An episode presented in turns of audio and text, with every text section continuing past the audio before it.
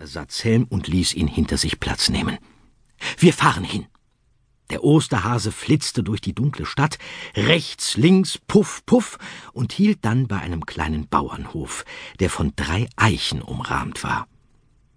Wir müssen uns beeilen. Morgen früh wollen alle Kinder bunte Eier suchen, mahnte er, und Arthur nickte, als ob er das nicht wusste. Sie klopften an dem Häuschen, und als niemand hereinrief, öffneten sie einfach die Tür. Der Eiermann lag in seinem Bett, schniefte und hustete und konnte kaum sprechen. Wo sind die Eier? Karottensalat noch eins, polterte der Osterhase. Im Hühnerstall, krächzte der Eiermann. Tut mir leid, ich kann nicht aufstehen. Er erlaubte ihnen, die Eier zu holen, warnte sie aber vor den Hühnern. Die sind bestimmt beleidigt. Arthur nahm den Osterhasen an der Pfote und zog ihn mit sich hinaus zum Hühnerstall.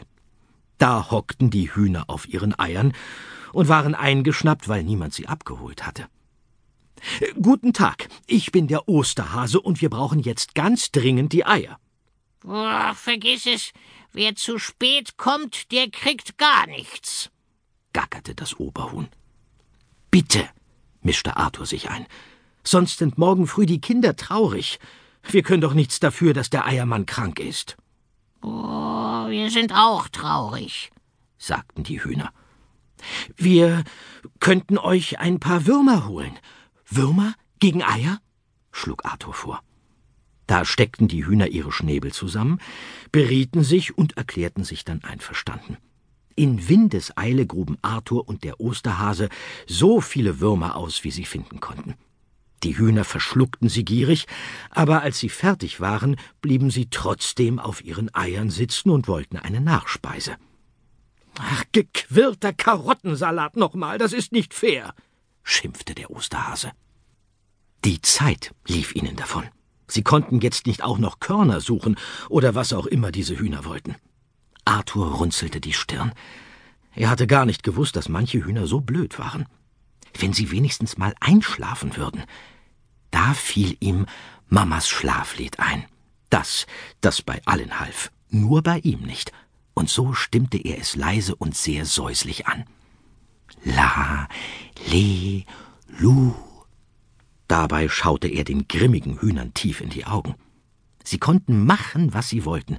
Nach der zweiten Strophe fielen sie ihnen zu, und ein gleichmäßiges Hühnerschnarchen klang durch den Stall.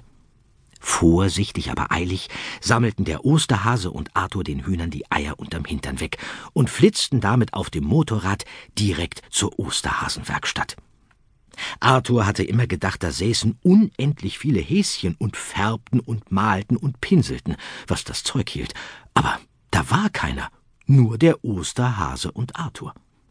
Das schaffen wir nie, meinte er verzweifelt aber der Osterhase stemmte seine Pfoten in die Seite, stellte die Ohren hoch und schaute ihn streng an. Es wird knapp.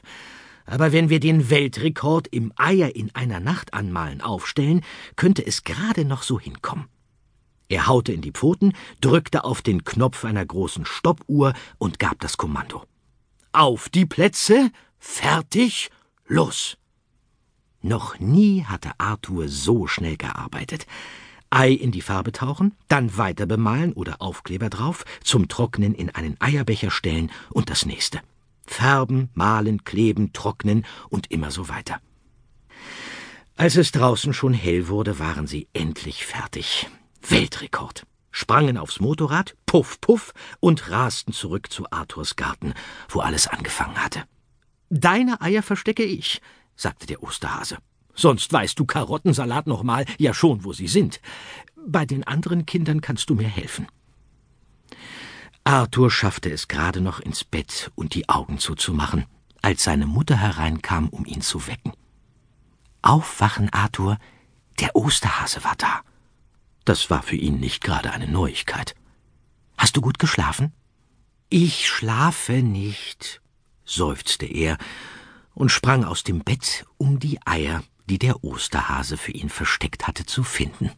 Aber das würde seine Mutter wohl nie kapieren.